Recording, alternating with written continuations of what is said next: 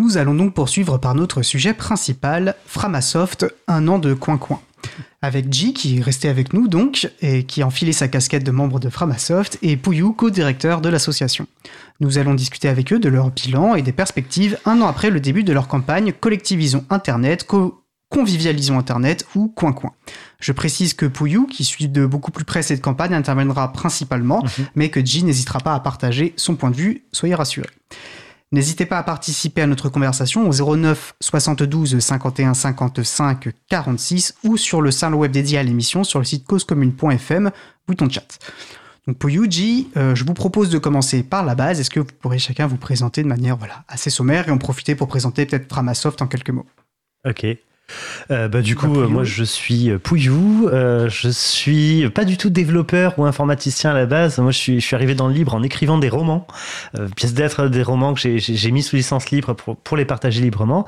Et du coup, ces romans ont été édités par une maison d'édition qui s'appelle Framabook, et puis c'était l'association Framasoft, et c'est comme ça que je suis rentré dans cette association quelques années maintenant. Et aujourd'hui, donc, je suis co-directeur euh, de l'association Framasoft. Euh, et Framasoft, en fait, euh, le, principe, c'est, alors, je, peux te faire le truc, association d'éducation populaire aux enjeux du numérique et des communs culturels, très bien. Mais le principe, c'est de se faire un, peu une espèce de, de chaînon manquant entre ce monde parfois très spécialisé du numérique libre et les gens, quelque forme que puissent prendre les gens, parce que les gens n'existent pas, c'est des humains et on est tous et toutes euh, très différents.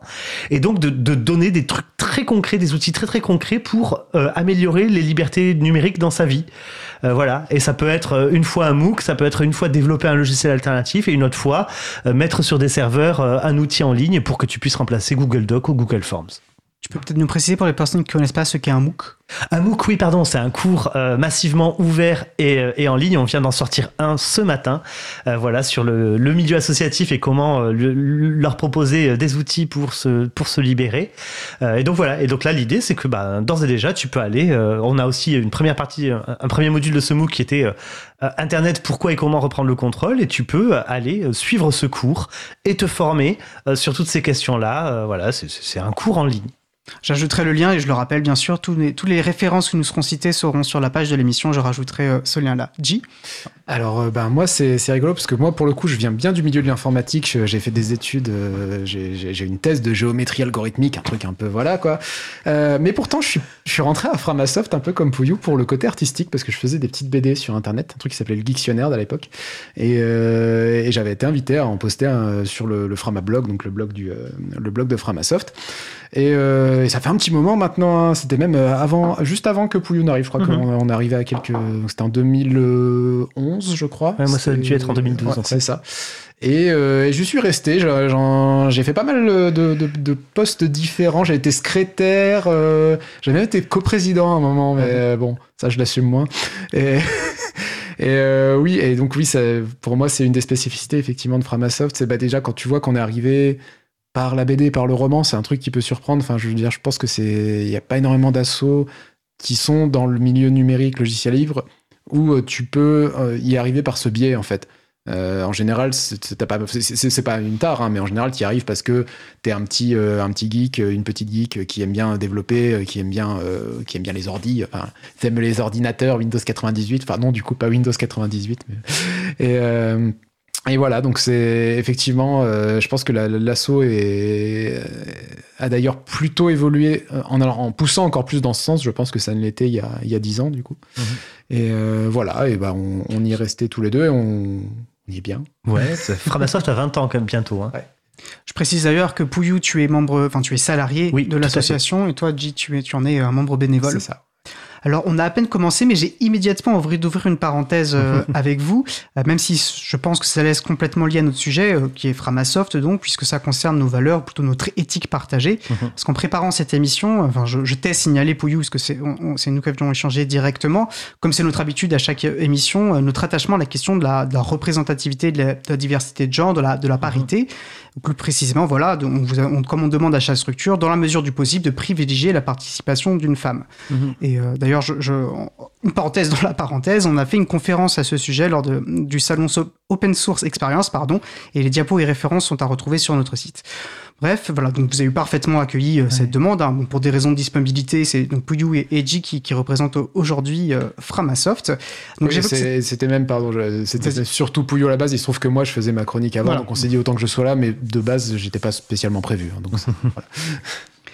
Et euh, oui, tout à fait. Merci de le préciser. Donc j'évoque cette question parce que, bah, comme on a, quand on a signalé notre attachement à la diversité, euh, Pouillou, alors en plus d'accepter et de le comprendre, tu, tu, as partagé avec nous tes réflexions euh, à ce sujet. Et je trouve intéressant de profiter de ce temps d'échange entre donc deux structures euh, qui partagent une éthique commune sur les libertés informatiques pour mettre en lumière aussi voilà ces réflexions communes dans nos pratiques. C'est vrai que c'est rare de pouvoir parler de ces questions-là qui ne sont pas le cœur de notre militance, mais qui pourtant nous tiennent à cœur. on est d'accord sur l'importance de la représentativité, de la représentation et, de l'inclusivité, mais du coup, comment faire être à la hauteur euh, du sujet euh, et comment être à la hauteur du sujet euh, en, sortant de la bête comptabilité voilà combien il y a de vagins combien il y a de pénis tu vois parce que de toute façon on regarde pas dans la culotte des gens qui viennent à la radio.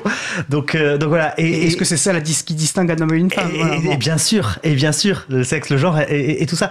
Et, je trouve ça très important. Moi j'ai des, j'ai des collègues identifiés socialement comme femmes qui me disent ben j'en ai un peu marre de, de me demander à chaque fois qu'on m'invite est-ce qu'on m'invite parce que je suis perçu comme une femme ou est-ce qu'on m'invite parce que j'ai une expertise, parce que je bosse, parce que je, fais des, trucs bien, euh, tu vois euh, Et de même, d'autres d'autres qui vont me dire, bah ouais, mais du coup, euh, tout le temps qu'on va passer à faire du, du tutoring d'autres femmes, à faire de la représentation, etc., on le passe pas à bosser, à faire avancer notre expertise, notre carrière, et donc c'est une double charge.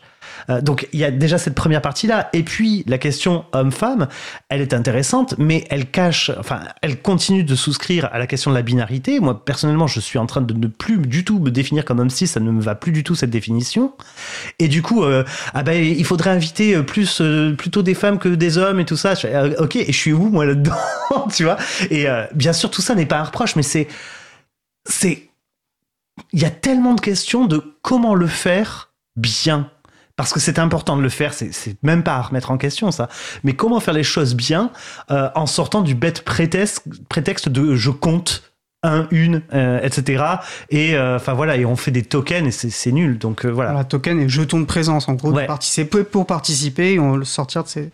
Et c'est vrai que j'ai trouvé ça très intéressant quand tu l'as soulevé parce qu'en fait, bah, de fait, moi, je pense, et je pense que c'est ton propos aussi d'ailleurs, me semble-t-il, hein, que ça reste pertinent et nécessaire hein, de, mener cette action pour euh, ne serait-ce que d'avoir à peu près de la parité. Mhm. Mais forcément, de fait, on s'appuie sur en fait, des, stéréotypes de genre, c'est-à-dire que euh, sur la, nature de la voix, sur mhm. euh, le, patronyme, sur, mhm. parce que là on est à la radio, mais sur les certaines caractéristiques physiques. Et voilà. Mais je pense qu'on appelle l'expression de genre, qui est différente encore du genre et qui est différente du sexe. Et, et tout ça, je trouvais extrêmement intéressant à travailler euh, parce qu'en plus on est euh, dans on, hérite d'une culture patriarcale qui est installée et on est dans un milieu où le patriarcat ayant fait son effet, il y a statistiquement moins de personnes euh, s'identifiant comme femmes. Donc ça veut dire que si on veut réussir une parité, il va falloir et, et leur imposer du 50-50, il va falloir qu'elles bossent plus dans la représentation. Tu vois Et donc, à un moment donné, tout ça, c'est parce qu'on est dans une période de transition et qu'on essaie de faire avancer les choses pour qu'on soit plus demain et après-demain dans un milieu euh, où il y ait une surreprésentation des personnes identifiées comme hommes et une sous-représentation des personnes identifiées comme femmes. Mais dans cette période de transition, comment est-ce qu'on fait pour ne pas créer des problèmes en voulant en résoudre d'autres? D'où la nécessité aussi d'en discuter ouvertement, voilà. Euh, et euh, j'ai pas de réponse, par contre, plein de questions et parlons-en. en fait, la réponse vient, je pense, de ces échanges. Gis, tu voulais interagir, revenir sur ce sujet ou on ferme la parenthèse? Je pense que tu peux fermer la parenthèse. Je suis pas sûr d'avoir quelque chose de plus intéressant à dire que ce que Pouillou vient de faire. Donc. oui, c'était euh, très bon. Bref, euh, bah, fermons cette parenthèse. Revenons à nos moutons, enfin plutôt à, nos canards, euh, puisque comme je disais, ça fait un an que Framasoft fait coin coin. Alors qu'est-ce que ça veut dire? Voilà, est-ce que Framasoft s'est lancé dans l'élevage aviaire? Voilà. Je précise qu'il y a un an, vous avez reçu tous les deux d'ailleurs, le 6 septembre, 6 décembre 2022, dans le Libre à vous 161, si vous voulez retrouver la référence. Pour pour parler de cette campagne. Donc ça fait un an. Euh, l'idée, collectivisons Internet, convivialisons Internet, du coup, ça semble hyper, hyper sérieux comme ça, donc on, dit coin coin au passage parce que ça nous fait marrer qu'on peut faire des blagues. C'est super long à dire, hein. même Étienne, il a galéré tout à l'heure. Hein, mais coin coin, c'est quand même mieux. Quoi. on est d'accord, on est d'accord. Mais l'idée, c'est de se dire, euh, ok, euh, il y a, y a, un coup à jouer, c'est que euh, il y a eu pas mal de travail dans le milieu du logiciel libre, et Framasoft ayant fait sa part, pour essayer de convaincre des plus grosses structures, euh, des assez grosses structures, et de créer, de faire en sorte que les communautés euh, s'émancipent et, et, fassent des transitions vers du numérique éthique. Il y a eu un travail aussi vers les individus, mais du coup, il y a une espèce de, de public entre les deux, des petits collectifs, pour qui finalement il y a très peu de, possibilités d'offres. Et donc qu'est-ce qu'on peut faire pour améliorer ça? Et donc la plupart des projets qu'on porte au sein de cette campagne qui s'ajoutent à tout ce que continue de faire Framasoft, parce qu'on va pas s'arrêter pour autant, mais la plupart de ces nouveaux projets de cette feuille de route, c'est vraiment de, se dire, bah en fait voilà, euh, on va essayer de compter sur ces petits collectifs, parce qu'en plus au sein de ces petits collectifs, il y a une vraie capacité à s'entraider et du coup à se former. Et si à un moment donné il y a une volonté de se dire, bah tiens, on va, on va avoir des des outils numériques à, la hauteur de nos valeurs euh, et qui correspondent vraiment à nos valeurs et, pas à celles de, Google et, Microsoft, bah du coup, il euh, y, a, un moyen qui est de l'entraide et que ces personnes-là se forment entre elles si on leur donne euh, des outils et des clés. Et donc voilà, c'est ça à peu près le, le principe de base je vais en profiter pour dire, parce que là, on, va échanger, on va rentrer pour rentrer dans les détails. Euh, Framasoft a fait un, gros travail d'explication sur le Framablog. Il y a déjà un, une premier billet qui a été publié début novembre de mémoire, mhm. qui précise un petit peu cette feuille de route et qui, évoque ses, bilans et ses perspectives. Et puis pour chaque, alors ça, il y en a plusieurs articles tout au long, euh, tout au long de, cette, de ces deux mois, enfin de novembre-décembre, sur les différents euh, projets. On va rentrer dans certains détails, en particulier sur Peertube. voilà. Donc si vous voulez creuser et, et relire ça à tête reposée, je vous invite vraiment à, aller lire sur Framablog, c'est très, très agréable à lire euh, et, et, très joliment illustré parce que là on va profiter, est-ce qu'on peut dire quand même un mot sur l'esthétique magnifique autour de cette campagne avec les illustrations réalisées par David Revoy? Tout à fait, euh, voilà, c'est un, un, boulot de, dingue fait par David sur cette campagne et du coup sur le site soutenir.framasoft.org où vous avez accès à, toutes les thématiques et à tous les articles, etc. Et enfin voilà, il y a, ça, fait, ça fait maintenant depuis 2017 qu'on bosse avec lui, c'est un bonheur de bosser avec lui. Et du coup, euh, en effet, euh, toute l'idée, c'est de montrer à la fois le combat euh, parfaitement inégal de petites assauts et de petites communautés du libre face aux plus grandes puissances économiques, culturelles et politiques aujourd'hui. Les géants du web, c'est à peu près ça. Et donc de montrer ce combat inégal et de montrer qu'on va quand même le faire et de montrer que c'est pas euh, pour faire mal ou pour tu vois ou pour dominer ou pour machin, mais juste pour euh, regagner l'espace, pour repousser l'espace. Euh, et, et, David a mis ça parfaitement en illustration. Vraiment, je vous invite à aller sur sur soutenir pour voir ces petites mascottes, les monstres représentant les gafam, enfin les géants du web qui représentent très très bien leur manière de nous attaquer, nous citoyennes et citoyens. Vraiment, c'est c'est magique. J'adore bosser avec cette personne. Oui, il y a un truc que j'aime beaucoup aussi avec cette esthétique, c'est que ça, ce que je disais dans ma chronique sur le fait qu'on essaye de faire des, bilans assez positifs, par exemple. Euh, c'est qu'on quand on lutte comme ça pour euh, pour des causes comme que ce soit euh, les libertés informatiques, ça pourrait être d'autres choses, le féminisme, l'antiracisme, on lutte contre des trucs qui sont quand même pas jojo. Euh, contre un monde qui est quand même assez pourri. Euh, et souvent, c'est des choses qui, euh, qui t'atteignent en fait d'une manière ou d'une autre. Enfin, je veux dire, c'est c'est éprouvant de lutter pour contre contre des trucs assez violents, enfin assez violents et assez forts. C'est-à-dire que quand t'as voilà une grosse machine, la grosse machine des GAFAM par exemple en face de toi qui est toute puissante, enfin et que t'es tout petit. Et en fait, d'avoir cet imaginaire extrêmement positif, mais qui est même, j'irais pas jusqu'à dire que c'est que les GAFAM sont mignons, mais je veux dire, les monstres que nous a fait David, c'est une manière de les voir où on peut s'en moquer et en être un peu se sentir un peu moins euh, c'est moins anxiogène on va dire quoi. Il y a, y a, vraiment un côté bah on va y aller en mode euh, ouais ouais nous on est on, ok c'est très manichéen nous on est les gentils eux c'est les méchants mais on va le faire d'une manière très euh, ah, je trouve pas mes mots, mais optimiste, je sais pas. Enfin, oui, oui, remettre de la joie dans la lutte. Et ouais, c'est ça, ouais. Totalement. Et la conquête des imaginaires, on sait comme elle est importante. Et d'ailleurs, ils ont très bien compris aussi en face euh, l'importance de créer un imaginaire où l'informatique c'est Google, où l'informatique c'est Microsoft, et, et c'est ça aussi qu'il faut déconstruire. Et proposer une autre esthétique parce que finalement, on n'a pas les mêmes valeurs, mm. tu vois. Et si on faisait une esthétique à la Apple, lisse, épurée, euh, avec de la photo, du machin, etc., euh, bah, ça parle à une certaine communauté. Euh, je vais prendre mon mon clicheton de, du cadre sup avec son SUV et son abonnement à Canal. Maintenant, c'est vrai, non, c'est plus Canal. Et c'est multiples abonnements à OnlyFans, tu vois. Et c'est cool, mais c'est pas les personnes à qui ça s'adresse en premier. Là, nous, on s'adresse à des personnes qui, justement, euh, cherchent une certaine éthique, une certaine valeur dans leur pratique et dans leur pratique numérique. Et donc, eh ben, finalement, quel est cet imaginaire de ces personnes? Quel est, le visuel qu'on peut proposer à ces personnes pour leur dire c'est plus à toi, c'est plus ton monde à toi que le monde qu'on voit déjà partout euh, dès qu'on ouvre un média de Bolloré. Et puis, je pense que c'est aussi important le côté fun, quoi. C'est-à-dire que là, hmm. vraiment, ils sont mis. Euh, on, va voilà, la, barre de don, en gros, c'est des personnages choupis de notre côté qui poussent contre un mur, qui poussent contre un mur et où il y a les monstres des GAFAM derrière qui essayent de retenir, quoi. Et, euh, et je me souviens, c'était même une discussion qu'on avait eue. Alors, il y a quelques années, c'était avant que David fasse ce truc. Il y avait eu. Euh, c'était la campagne des Googlisons Internet avec une, une, parodie de la carte d'Astérix qui était faite par un autre dessinateur talentueux dont, dont, le nom m'échappe aujourd'hui.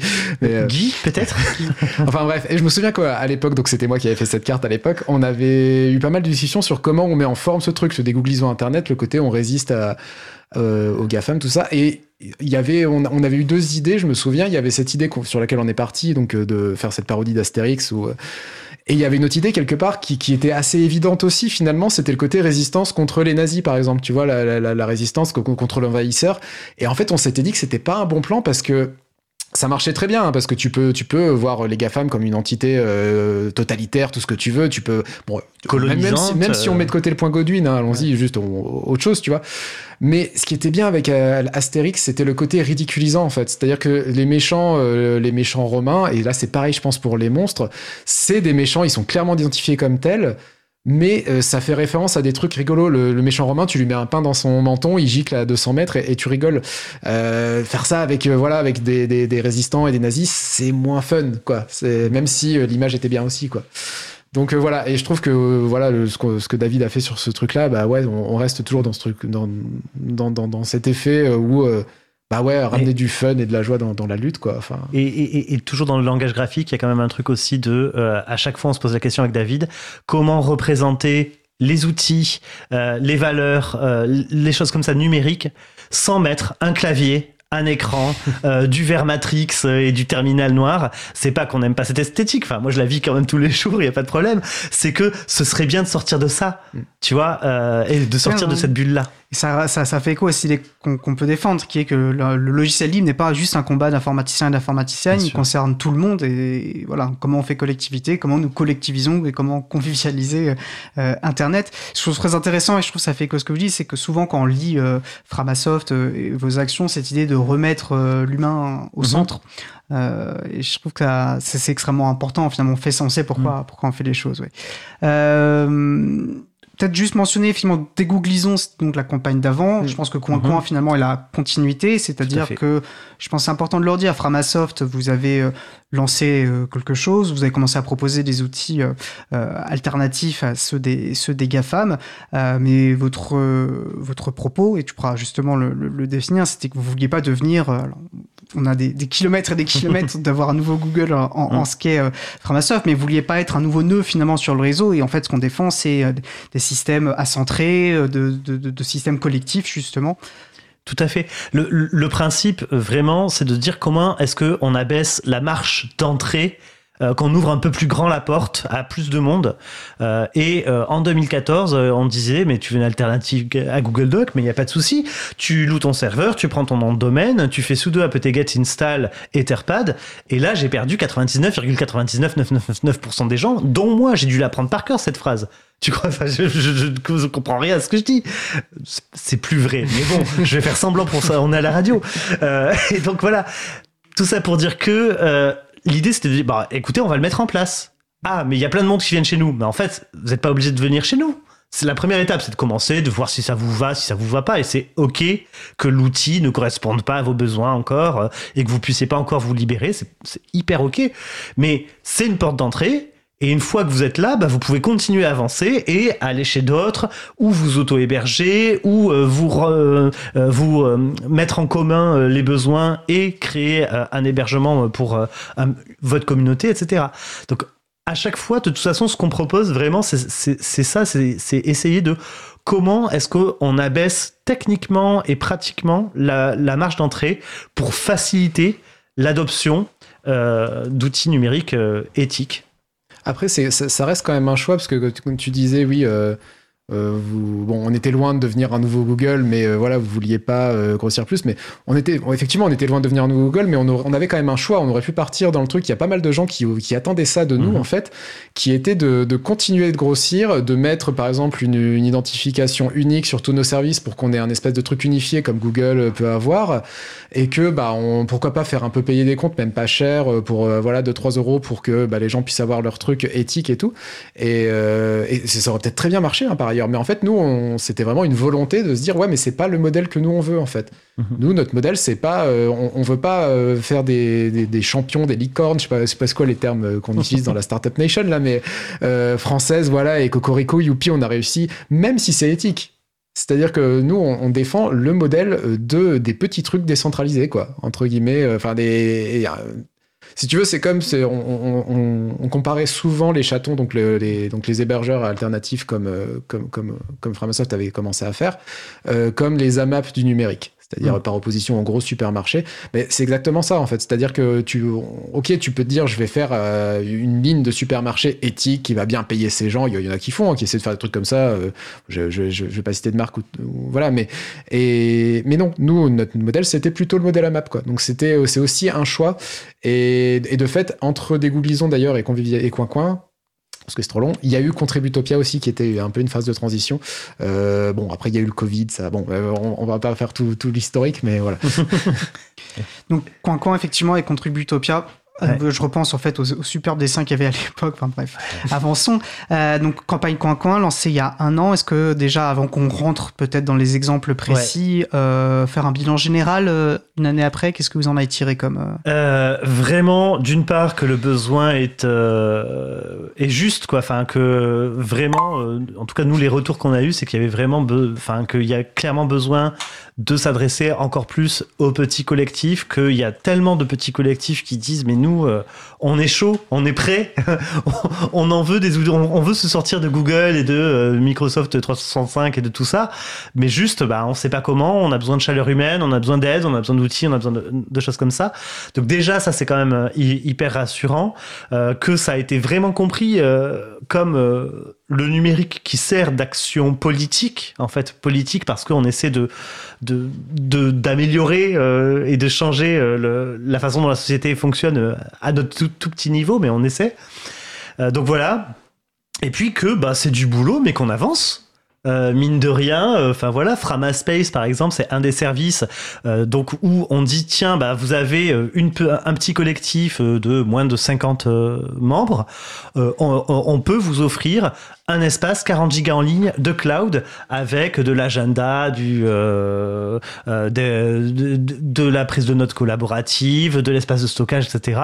voilà, eh ben il y y a déjà plus de 700 espaces, on doit même peut-être être 800. Là, on était à 750 au moins. On doit peut-être être 800. Ça marche. Il y a un forum qui commence à se mettre en place. Il y a énormément de besoins de euh, OK, comment est-ce qu'on fait si J'aimerais bien un tutoriel pour ça, etc.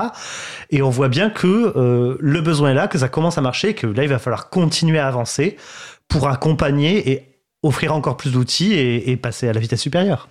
Parfait. Eh bien, je vous propose peut-être de faire une pause musicale avant de rentrer dans les détails euh, et montrer qu'effectivement, clairement, quand on lit le, ce bilan, on voit que ça a beaucoup avancé en un an. On a du mm. mal à, se dire que tiens, ça ne fait que un an que, tout ceci a déjà été fait. Bref, donc une pause musicale. Je vous propose d'écouter On reviendra par Chicken's Call. On se retrouve juste après. Belle journée à l'écoute de Cause Commune, la voix des possibles. Cause Commune.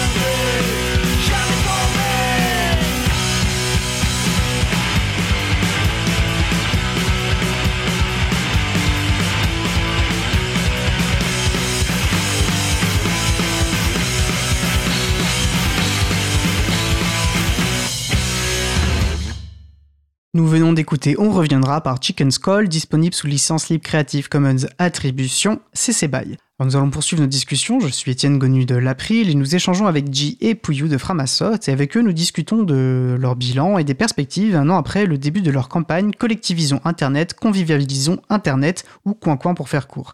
N'hésitez pas à participer à notre conversation au 09 72 51 55 46 ou sur le salon web dédié à l'émission sur le site causecommune.fm, bouton chat. Dans la première partie, avant la pause, nous avons, euh, vous avez présenté euh, la campagne Coin Coin, mhm. tiré un, premier bilan général. Je pense que ça peut être intéressant de commencer à regarder plus précisément dans les différentes euh, outils que vous avez développés mhm. ou projets que vous avez menés pour, bah, pour participer à cette convivialisation d'Internet. Et un de vos projets phares que vous conduisez depuis six ans est PeerTube. Ouais. Alors, c'est quoi PeerTube? Alors, PeerTube, je, vraiment, attention, ce site, un logiciel, d'accord? Et un logiciel qu'en général, des gens peu spécialisés vont installer sur un serveur. Et ça permet de faire quoi? Ça permet de faire une plateforme à la YouTube. Mais où votre place à vous, si c'est vous que c'est votre PeerTube, euh, votre place à vous, c'est que vous êtes Google. Vous avez les pouvoirs de Google sur votre petit bout de YouTube. C'est-à-dire que vous pouvez décider de créer BlueTube et de dire voilà, la condition c'est que seules les vidéos qui seront acceptées seront teintées en bleu. Voilà, vous avez le droit, par exemple. Euh, euh, et, du coup, l'idée, c'était vraiment de dire, OK, comment est-ce qu'on peut aider à émanciper euh, les vidéastes sur YouTube et les streamers sur Twitch? Comment est-ce qu'il y en a parmi elles et eux qui ont besoin ou envie de s'émanciper Certains cas de figure. Je parle pas forcément des plus connus évidemment, mais voilà. Et du coup, comment est-ce qu'on peut les aider en abaissant encore une fois la, marche euh, pour rentrer, euh, en ouvrant plus grand, plus la porte d'entrée? L'idée, ça a été de dire, bah, en fait, il faut sortir de ce modèle avec une plateforme géante, avec une seule porte d'entrée, parce que si tu veux faire ça, bah, faut avoir la thune de Google et puis les serveurs d'Amazon, ça va pas marcher. Euh, et donc, eh ben, on va reprendre les bons vieux principes d'Internet, hein, euh, le réseau décentralisé, voilà. Et donc, plutôt que de créer un géant, on va créer toute un, une fédération de petits qui vont pouvoir installer PeerTube sur leur serveur. Et plutôt que d'être chacun dans son coin avec sa plateforme vidéo, on peut les faire communiquer ensemble et avoir ensemble un plus grand catalogue de vidéos. Donc déjà, ça permet de répartir tout ça. Et en plus, au niveau technique, eh ben, histoire de pas avoir besoin des, tuyaux là, de la fibre, de la bande passante euh, de Google et compagnie, euh, eh ben, euh, quand les gens regarderont une vidéo, s'il y a plein de personnes qui viennent la regarder en même temps, ça va la diffuser normalement, mais aussi la diffuser entre spectateurs et spectatrices simultanés. Et donc ça, grâce à, la fois à, à, ce pair à pair et au fait d'avoir un logiciel libre et au fait d'avoir de la fédération, on a trois choix techniques qui, en fait, sont des choix politiques qui permettent de dire on va démocratiser les moyens de diffusion de la vidéo. Et ça, c'est le principe qu'il y a derrière PeerTube. D'ailleurs, si les personnes qui suivent Libre à vous ou, ou, du moins entendu notre émission sur Mastodon, et je pense que ce que tu as décrit leur aura sans doute paru familier, bah que c'est en fait le, ce même principe. Donc Mastodon, je précise, qu'il y a un, logiciel, enfin une plateforme de microblogging basée sur un logiciel libre et sur un système euh, décentralisé avec chacun pouvant avoir son, son instance, et puis on rentre par différentes portes. C'est ça. C'est d'ailleurs souvent la difficulté de dire, bah, en fait, euh, par quelle porte je vais trouver. Alors, si euh, au fur et à mesure de l'émission on parle d'instance, c'est en fait un serveur sur lequel un PeerTube ou un Mastodon ou d'autres euh, logiciels fédérés ont été installés. Hein. Voilà. chacun peut l'installer, mais ça demande des compétences techniques. Donc, si on n'a pas ces compétences techniques, on peut aller chercher des personnes qui l'ont, on peut se renseigner, trouver une instance, mhm. et en fonction euh, euh, bah, de leur manière de faire, de ce qu'ils proposent, s'ils mettent un filtre bleu que peut-être on n'a pas envie, ben on va aller voir sur une autre instance, etc. moi, il y a quelque chose que je trouve intéressant sur la manière dont, parce qu'il y a donc une page dédié voilà qui précise qui précise ce que ce que votre bilan et vos perspectives sur sur PicTube euh, vous distinguez la notion de, de concurrence ou de, de, de rivalité euh, avec celle d'alternative. Vous voulez pas mhm. être rivaux de YouTube vous voulez être une alternative. Et ce que je trouve intéressant là-dedans c'est comment ça pose la question des usages. Euh, voilà il y a un usage réel qui est presque intrinsèque à ce que permet l'outil informatique et internet c'est le partage d'informations là sous forme mhm. vidéo. Et puis en réalité bon bah Google a quelque part préempté cet usage. Et puis a imposé sa vision du truc euh, transformant de fait dans son interprétation technique et politique. Hein. Il y a des enjeux politiques évidemment sous-jacents. Et euh, la même chose peut être dit du streaming que permet euh, PeerTube. je pense qu'on pourrait y revenir, donc de la diffusion en direct. Hein. et là, c'est Twitch qui est un peu la référence privatrice. Twitch d'Amazon. Twitch, voilà, qui appartient à Amazon, donc on mm. retrouve, on retombe sur les GAFAM. Et donc ils ont imposé un truc, tout le monde, pour tout le monde, voilà comment doit fonctionner l'accès à la vidéo. comment on lutte contre ça? Lentement, mais sûrement. Et en fait, ça a été dès le départ, dès la première année où on a annoncé PeerTube. À l'époque, je sais pas si tu te souviens, c'était la mode de, des killers. Euh, Hello est le nouveau Facebook killer, machin est le nouveau Twitter killer, etc. Et à chaque fois, tu avais une startup qui naissait, qui crevait dans les trois mois, et tout le monde perdait son temps sur ces merdes-là. Euh, voilà. Et en fait, euh, nous, dès le départ, on a dit PeerTube n'est surtout pas le nouveau YouTube killer. Désolé, on est une asso de 1901 franchouillarde qui va mettre 50 000 balles sur la table pour essayer d'arriver à une V1 du, du logiciel. donc, à aucun moment donné, vous allez comparer nos moyens, nos objectifs, nos machins avec Google. C'est juste, on va, on va se calmer deux secondes.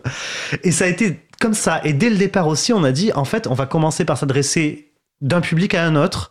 Euh, et en essayant d'agrandir le cercle. Au départ, on s'est adressé à un public très spécialisé parce que avant qu'il y ait des vidéastes qui mettent des vidéos sur des plateformes PeerTube, il fallait qu'il y ait des plateformes PeerTube. Et donc des gens passionnés qui disent OK, je vois l'intérêt de mettre ça sur mon serveur et d'essayer de, filer les clés à deux trois copains de créer des comptes. Et donc on va, on va commencer à voir quels sont leurs besoins. Puis au fur et à mesure, on a commencé à voir un peu plus les besoins des vidéastes.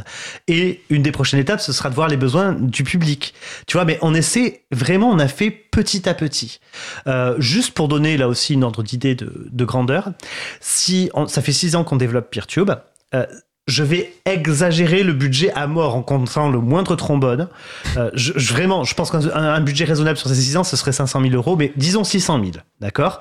Disons 600 000, j'ai fait les calculs, c'est 600 000 euros, c'est 22 millionièmes des revenus pub YouTube de l'an dernier.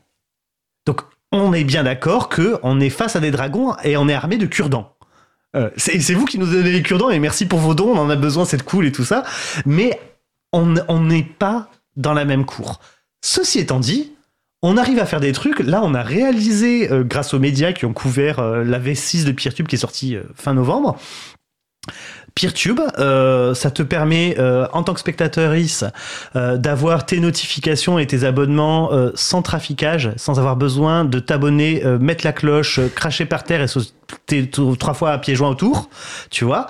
Ça te permet en tant que vidéaste de remplacer ta vidéo quand tu as fait une connerie, que tu veux refaire le montage et rectifier. ça te permet de, de pouvoir protéger tes vidéos par mot de passe c'est interdit sur YouTube, c'est payant chez Vimeo. Enfin, et, toutes ces choses-là, on les a pas fait stratégiquement pour euh, faire mieux que, Google et compagnie. On les a fait parce qu'il y en avait besoin. Il y avait des vidéastes qui disaient, mais nous, on veut, ça. Bah, du coup, on va le faire. Et ça, c'est assez intéressant de voir que finalement, on est vachement plus libre que Google et Amazon parce qu'on n'est pas enfermé dans leur modèle de capter les données, ce qu'on appelle la captologie. Hein. c'est vraiment, il y a une page Wikipédia sur la captologie, je vous invite à la lire. Euh, on n'est pas enfermé dans le capitalisme de surveillance, on est vachement plus libre qu'eux parce qu'on n'est pas enfermé dans leur modèle économique. Et ouais, moi, ça, c'est un truc qui, qui, qui, m'a toujours frappé. D'ailleurs, j'avais fait une chronique là-dessus l'année dernière sur le fait que le logiciel libre était facile. Euh, c'est le côté, en fait, enfin, les gens, et puis nous aussi, on a tendance à voir tous les trucs que euh, Google et compagnie font bien et à se dire, ça, ça manque. Par contre, on voit pas tous les trucs effectivement qui font super mal et qui en fait nous emmerdent. Euh, et notamment, ouais, bah tous les trucs que YouTube et compagnie vont pas faire parce que ça va à l'encontre de leur modèle. la possibilité de mettre pause sur une vidéo, euh, enfin de, ne pas mettre de lecture euh, automatique par exemple, tout ça. moi, je me souviens, mais ça je l'avais dit dans la chronique, je crois, mais bon c'est pas grave, je vais vous le dire. Mais quand j'avais commencé à me dire tiens, je vais essayer de faire des dessins en live je me dis oh bah euh, je vais voilà je vais aller sur Twitch parce qu'à l'époque il y avait que ça. Euh, et puis finalement je l'avais pas fait parce que bon euh, PeerTube Live allait sortir deux mois après. Je me suis dit je vais attendre PeerTube, PeerTube Live. Et en fait mais je me souviens j'avais quand même été faire un tour sur Twitch.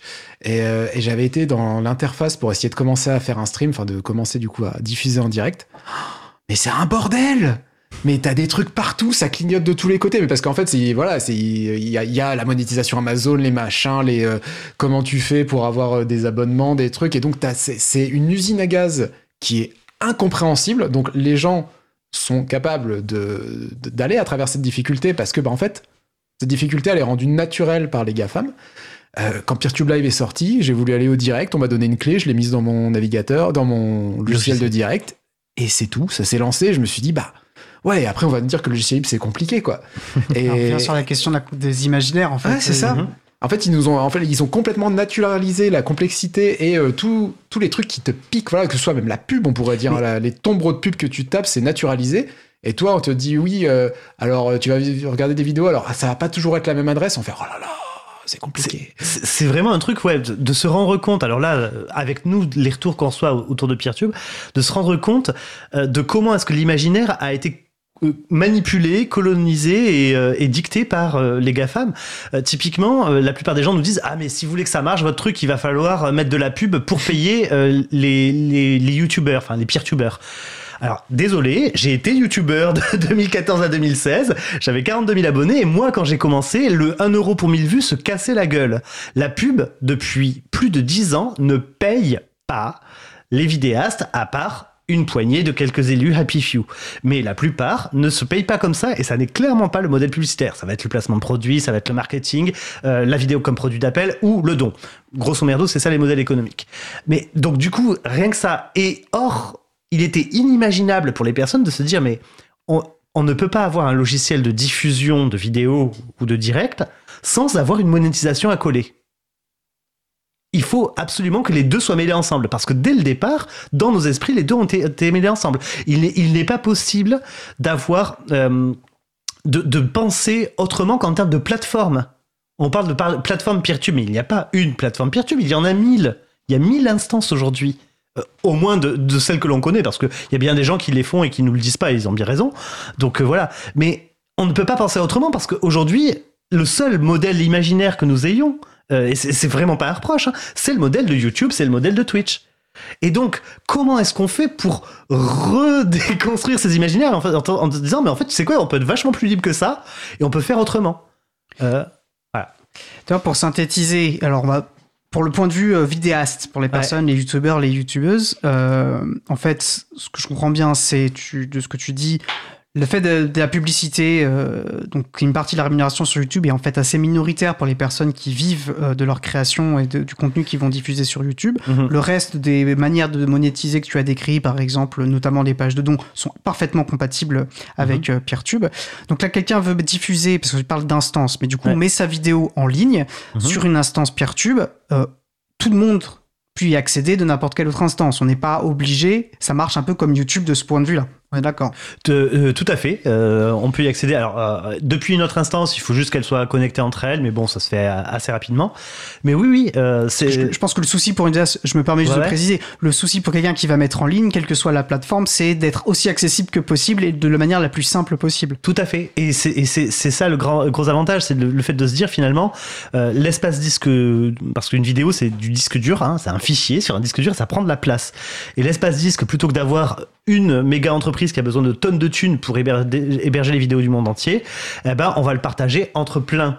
Et c'est pas parce que les vidéos, elles vont rester sur ton disque dur de ton serveur, ton instance PeerTube à toi, qu'elles peuvent pas être vues depuis mon serveur à moi, depuis mon instance à moi. Il suffit juste de partager le catalogue et qu'à un moment donné, on aille chercher la vidéo sur ton serveur. Ok.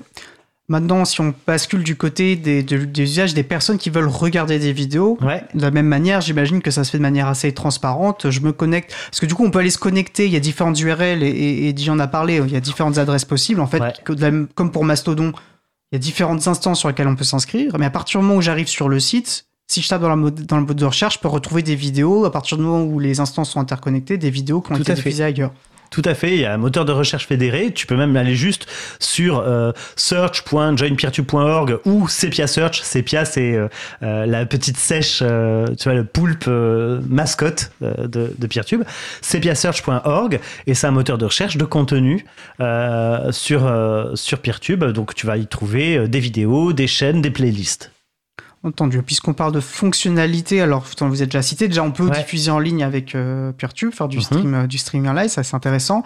Est-ce qu'il y a des fonctionnalités à venir? Je pense notamment, alors il me semble qu'elle est à venir et pas qu'elle est déjà en place, mais tu vas me le préciser, c'est est-ce qu'on peut s'en servir sur mobile? Est-ce qu'il y a des, une application euh, bah, c'était, euh, c'était quand je te disais, tu vois, on va commencer à, à, s'intéresser encore plus aux besoins du public qui veut voir. Bah là, voilà, l'application mobile, c'est le gros gros morceau euh, de l'année prochaine. Alors il y a plein de choses euh, sur PeerTube aussi, mais l'application mobile, oui, c'est, on se rend compte qu'aujourd'hui, la plupart des, des, visualisations de vidéos se font sur mobile, et donc c'est même pour ça qu'on a embauché un deuxième développeur. On a doublé notre équipe de dev. tu parles, on passe de 1 à 2, mais ouais, pour nous c'est énorme, hein, parce qu'encore une fois, Framasoft ne souhaite pas croître démesurément et souhaite maîtriser sa croissance. Mais voilà, on a embauché un deuxième développeur et une de ses missions va être justement de travailler sur cette application une application qui, dans sa première version prévue pour la fin de l'année prochaine, 2024, euh, servira vraiment à rechercher euh, des vidéos, à les consulter, à les regarder, à se connecter pour avoir ses abonnements, ses playlists, euh, ses, vidéos à regarder, etc. pouvoir liker et commenter, grosso merdo. Mais l'idée vraiment, c'est de se dire, tiens, ce serait bien qu'à un moment donné, s'il y a des gens qui cherchent PeerTube sur le Play Store, ou encore mieux, sur F-Droid, l'alternative libre au Play Store de Google, sur le, store d'Apple, de, iOS. Alors là, on veut le faire, on va le faire, mais modulo euh, les caprices d'Apple qui refusent plein d'applications de leur mmh. store, euh, notamment dans le fait divers parce que elles comprennent pas trop et maîtrisent pas. On va voir si ça passe ou pas. On va faire. Et puis il faut casquer 100 balles par an quand même pour être chez Apple oui, bah tranquillement. oui, voilà. Ok. Donc pour ça il faut donner des sous à Framasoft pour qu'ils puissent payer Apple.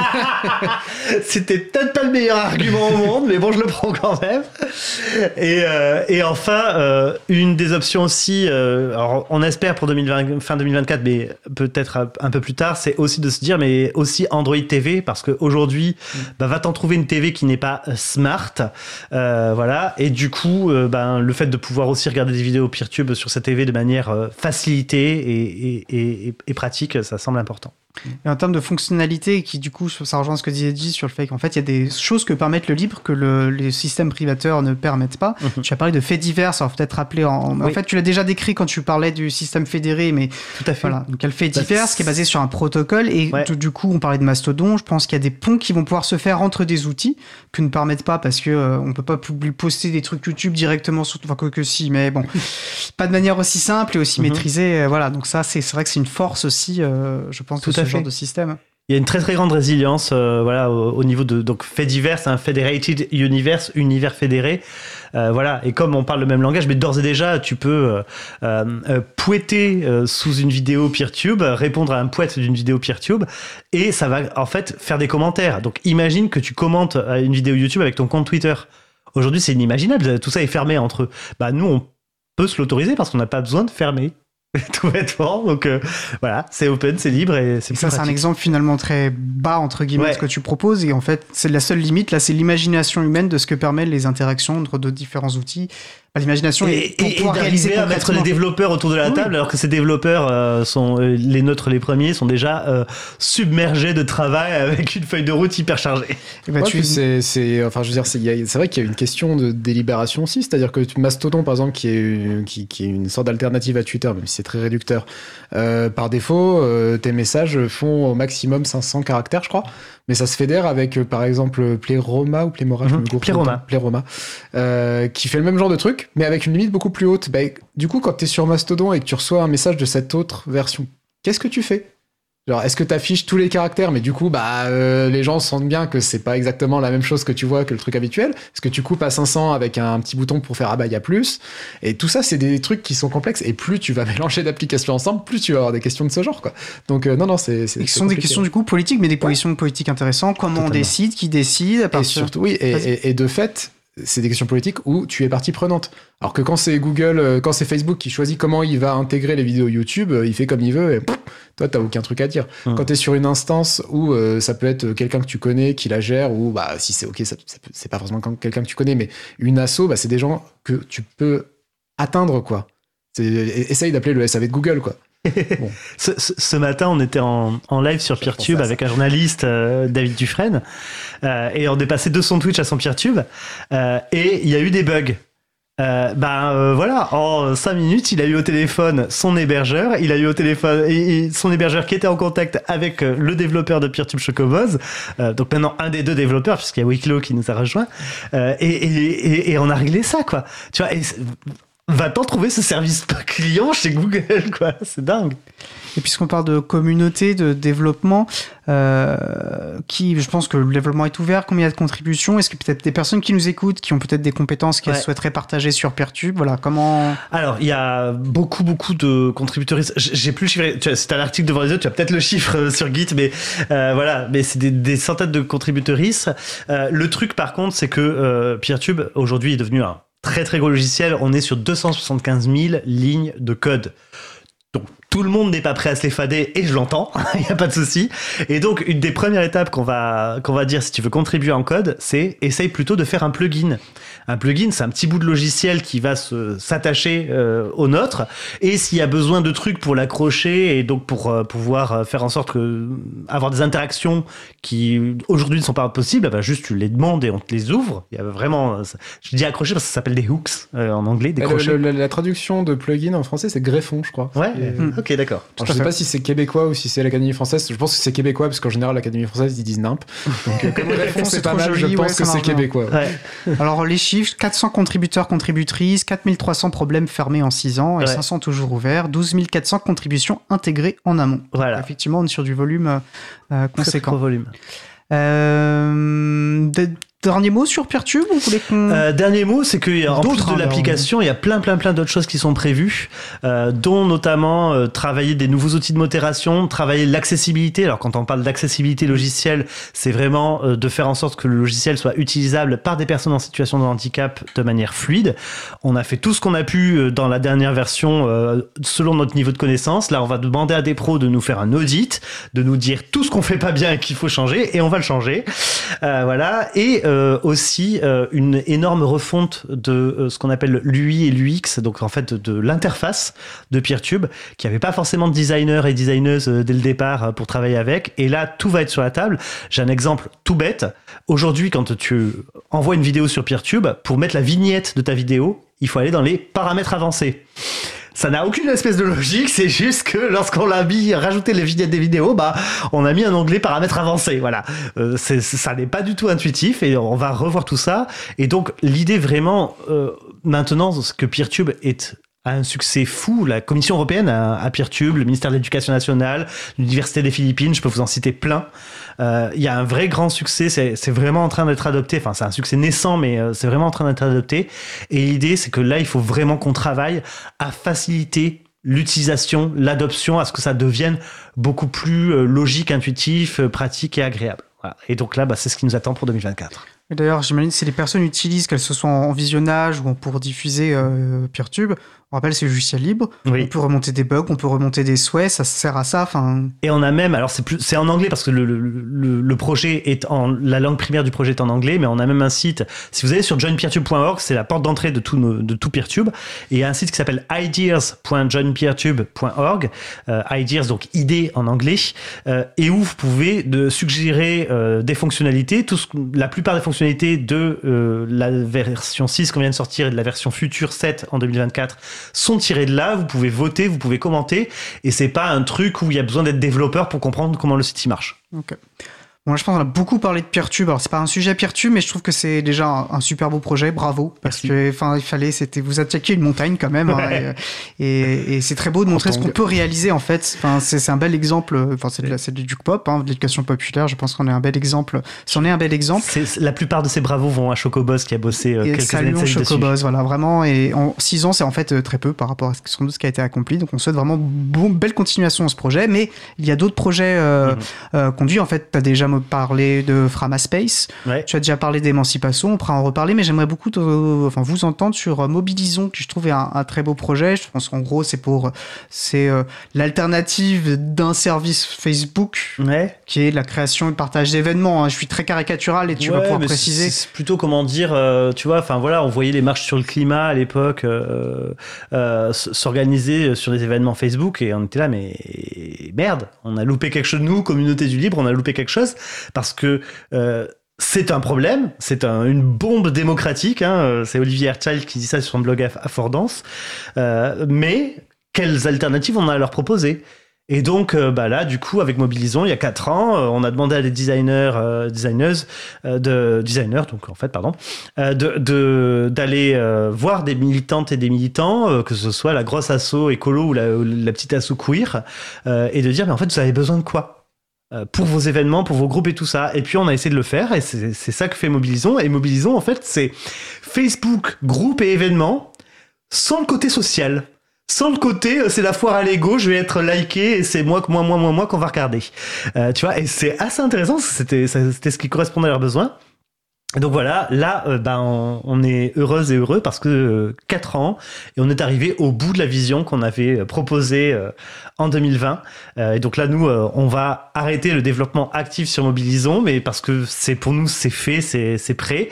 Et ce qui est encore plus formidable, c'est qu'il y a déjà une autre équipe qui est prête à prendre le relais et à poursuivre le développement, qui a trouvé du financement et tout. C'est trop cool. Super, belle histoire encore. Ah ouais, ouais, ouais. Et à nouveau, ça part finalement d'un usage nécessaire. Juste comment, comment diffuser une information pour se retrouver à tel endroit mener telle action. Euh, s'organiser ensemble. S'organiser ensemble, tout simplement. Ouais. Euh, ok, super. Euh, des, ça, fonctionne comment? Il y a des instances, pareil, c'est... Euh... Exactement comme ce qu'on vient de parler avec PeerTube et, euh, Mastodon. C'est fédéré, fédéré avec le même protocole. Donc le même, on parle la même langue. Pour info, le protocole s'appelle ActivityPub. Vous pourrez chercher ça tranquillement sur Wikipédia. et donc voilà, c'est la même chose. Et typiquement là, par contre, si vous voulez avoir un hébergement, nous la seule, on en propose un où vous pouvez vous créer un compte. La seule condition qu'on a c'est que c'est en français, parce que bah, si c'est nous qu'on fait la modération, on va la faire dans la langue qu'on connaît. voilà. Mais vous allez sur mobilisons avec un z.fr et vous pouvez vous ouvrir un compte pour publier vos événements, pour vous organiser dans votre groupe, euh, avoir un, outil d'organisation, etc. Encore une fois, vraiment, ça permettra de faire ça, ça ne permettra pas de promouvoir votre événement, etc. L'idée, c'est justement d'utiliser les réseaux propriétaires où les gens sont enfermés euh, comme espace de relais vers des espaces qui vous appartiennent ou sur lesquels en tout cas vous avez plus de pouvoir. Et euh, c'est une porte qu'on va avoir très peu de temps à. Je vais quand même envie de l'ouvrir, mais on va avoir peu de temps pour l'explorer. Qui est celle, tu as parlé de modération.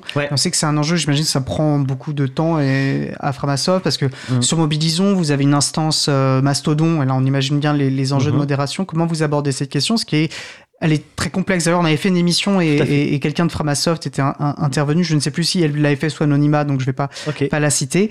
Euh, mais en tout cas, voilà, euh, c'est une question qui me paraît importante. Et, comment vous la réfléchissez? Euh, bah, Régulièrement, en tout cas, avec, avec beaucoup de. Beaucoup du... en fait, l'idée, c'est de remettre l'humain au centre C'est-à-dire que nous, nos valeurs sont claires, ce qui nous va ou ce qui nous va pas dans la modération, c'est plutôt clair, d'accord? Après, ça va être comment est-ce que on le met en place euh, sans se cramer nous? Et donc, il y a des moments où, quand par exemple, il y a une personne où c'est tendancieux, où on sait pas, etc. Enfin, on, se dit, mais en fait, du coup, nous là, ça nous demande trop de travail, trop de charges humaines, c'est pas possible. Et on va juste dire à la personne, coucou, euh, c'est pas que on condamne votre comportement et tout ça, mais là, pour nous, c'est trop de boulot. On n'est pas l'espace adapté pour vous pour votre expression. Et il y a d'autres espaces adaptés pour votre expression. C'est peut-être mieux d'aller les trouver parce que ça va pas matcher. Euh, ou aussi, typiquement, euh, bon, pour nous, c'est très très clair que tout ce qui est infox et confusionnisme et tout ça, c'est non. Tu vois, très bien, mais à quel moment euh, on parle de conspiratie quand une nouvelle pandémie éclate et qu'on a 15 jours de recul. Il n'y a pas de science. T'as pas le temps d'avoir eu de la science là euh, sur quelque chose de nouveau. Et du coup, bah, comment on fait? Parce qu'on va pas faire le boulot des scientifiques à leur place. Euh, la science, ça prend du temps. Et le savoir, créer du savoir, ça prend du temps. Et on s'est dit, bah, en fait, à un moment donné, euh, juste utilisons le principe de précaution. S'il y a quelque chose qui potentiellement peut blesser des humaines et des humains, voilà, parce que donner des fausses informations sur une maladie, ça, c'est mortel en fait. Donc l'enjeu il n'est pas anodin. Bah, à un moment donné, euh, on va plutôt agir dans le principe de précaution parce que euh, on va pas euh, créer du savoir alors qu'il y a des gens qui, dont c'est le boulot qui vont le faire. je trouve intéressant, c'est bien. Vous faites, vous n'êtes pas, vous n'êtes pas la police, vous n'êtes pas là à appliquer justement le droit. Vous parlez, c'est votre espace et vous gérez humblement comment vous souhaitez que les pressions se partager avec les difficultés que tu as pu, je pense, euh, C'est essentiel le mot hébergement là-dedans. Mm. Quand on parle des instances, quand on parle de la plateforme, l'hébergement. Pensez à propriétaire et locataire. D'accord? Est-ce que vous faites confiance à Facebook pour être votre proprio? Le propriétaire de votre appart, qui va aller voir dans votre frigo ce que vous faites, qui va choisir la couleur des papiers peints et, afficher des, pubs. Euh, est-ce que vous faites confiance à un petit hébergeur que vous pouvez appeler? Est-ce que vous voulez vous héberger vous-même et devenir propriétaire? C'est vachement plus chaud de devenir propriétaire, hein. il y a des démarches et tout ça. Et en fait, c'est ça, là, la version numérique, c'est ça, mais on parle d'hébergement. Et dans l'hébergement, vous êtes chez vous. Si c'est votre serveur, vous êtes chez vous. Et oui, moi je voulais juste ajouter à ce, au sujet de la modération Inframasoft, euh, je ne sais pas si la vidéo est disponible, mais il y a notre caméra MyOne qui a fait une conférence là-dessus au Capitole du Livre cette année, si je dis pas de bêtises. Euh, je l'ai pas vu, mais connaissant MyOne, ça doit être très très bien, donc je vous invite à aller la voir si la, vidéo est disponible. Et sinon, euh, bah, à voir la prochaine fois que, que MyOne fera cette conférence, peut-être. Euh. Je pense que Capitole du capte en général quand même les conférences. si c'est pas en ligne, ça le sera bientôt. Ah, il nous reste 5 minutes. Mhm. J'aimerais quand même qu'on prenne le temps, et c'était d'ailleurs, je crois, ton souhait Ouais. qu'on parle et, bah, de la campagne de dons. Oui. Alors, est-ce que Framasoft va mourir euh, demain Mais Non. Je ne pense pas. Non. Euh, voilà, alors on, on en est où? Parce que je crois vit quand sur les dons. Euh, alors écoute, euh, j'ai pas regardé là il y a 5 minutes et tout ça, mais je pense qu'on doit être à peu près à 50% euh, de l'objectif qu'on a affiché de 200 000 euros sur euh, soutenir Framasoft.org, objectif jusqu'au 31 décembre et qui nous permettra d'avoir notre budget de fonctionnement euh, 2024. Euh, ce dont on se rend compte, ce qui est assez intéressant, c'est que autant l'année dernière, on a vraiment à un moment donné serré les fesses, parce que je sais pas si vous vous rappelez, mais l'année dernière, fin d'année, on était en pleine guerre en Ukraine, crise énergétique, inflation, et on s'est dit, mais il y a plein de gens qui vont plus avoir une thune et tout ça. Et clairement, les dons sont arrivés vachement plus tard et se resserrent vraiment sur la toute, toute, toute fin de l'année. Ok. Et cette année où on est moins dans cet esprit mental-là, bah, on a l'impression que quand même, euh, on se prend un peu l'inflation dans les dents. Enfin, que nous, société, on se prend un peu l'inflation dans les dents. Et on voit que euh, les mêmes appels aux dons, par exemple la newsletter qu'on envoie vers mi-décembre en disant coucou, euh, le bilan est là et on a besoin de sous et c'est là et si vous pouvez c'est cool, eh ben euh, a fait un score qui semble moins grand. Euh, on a l'impression que euh, avec les mêmes, c'est plus possible. On a l'impression aussi qu'il y a plus d'associations qui font des appels aux dons euh, aujourd'hui. Alors clairement, il n'y a pas de concurrence, hein, qu'on soit bien d'accord, ça ne marche pas comme ça. ne réfléchissons pas aux capitalistes, s'il vous plaît. Mais que du coup, c'est aussi le signe que l'inflation ayant fait son affaire, il y a plein de sources de revenus pour des associations et des collectifs et des créateurs et créatrices qui n'ont pas été présents et qui vont se tourner vers l'économie du don, ce qu'elles ne faisaient pas forcément avant. Donc voilà. Donc pour nous, ben voilà, on va croiser les doigts. euh, euh, on espère euh, atteindre l'objectif. on n'est pas en danger là tout de suite, d'autant plus que on a eu la confirmation du- d'une bourse pour le développement pour PeerTube. Donc voilà, ça permet que de modérer l'impact si on n'atteint pas l'objectif à la fin de l'année. Mais clairement, oui, on a besoin de dons. Et, et je rappelle vraiment que c'est les dons. donc si j'enlève les bourses, comme on parle, etc. et tout ça, les dons c'est des, de les gens. De, de vous et moi, euh, c'est 75% du budget annuel de Framasoft, des 11 salaires qu'on sort de tous les serveurs qui servent 1,5 million de personnes chaque mois, etc. Donc c'est vraiment euh, ça compte et ça change. Et du coup, on a besoin de vous, euh, ou dans, que vous en parliez, ou si vous le pouvez. Et c'est sur soutenir.framasoft.org. Voilà, le lien sera en référence. Y a les emails. Déjà, ne serait-ce que pour voir, comme on l'a évoqué, les Ouais. magnifiques illustrations qui accompagnent, euh, qui accompagnent cette campagne, justement. Cliquez partout, vraiment, vous allez voir, c'est amusant. Il nous reste, allez, je vous, vous avez encore deux minutes. Est-ce Ouais. qu'il y a vraiment un point sur lequel vous voulez insister, quelque chose euh, J'ai beaucoup parlé, J. Ouais, mais moi je pense qu'on a dit l'essentiel de toute façon. Mhm. Euh, envoyer des sioux à l'arc. Non, mais ouais, enfin, euh, moi, pour moi, il y a vraiment, euh, oui, aussi, euh, aller sur le Frama blog, euh, n'hésitez pas pour euh, lire un peu plus en détail euh, tout ça. Si vous voulez carrément lire tout en détail euh, sur le Frama blog, alors là, du coup, on était en août ou septembre 2022, on a carrément publié le rapport d'activité. Je dis plus en détail et pourquoi est-ce qu'on va publier le rapport d'activité 2022 en 9 mois après C'est parce qu'il fait 98 pages. Alors il est complet, ah. il y a de la transparence, vous en voulez, il y en a, mais il y a 98 pages, voilà.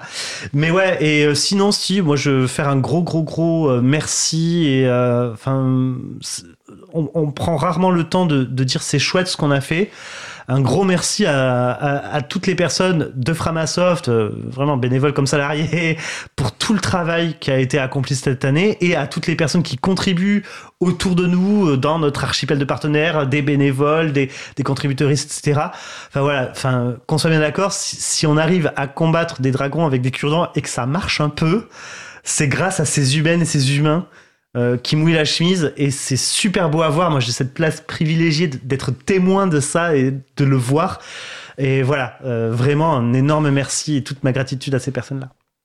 Bah, très belle parole de fin, je pense. Euh, bah, merci encore, Pouillu. Donc, tu es co-directeur de Ouais. Framasoft, dit, tu es membre bénévole de cette très belle association. Et donc, bah, merci d'être intervenu aujourd'hui, d'avoir partagé euh, ce bilan et ces perspectives avec nous.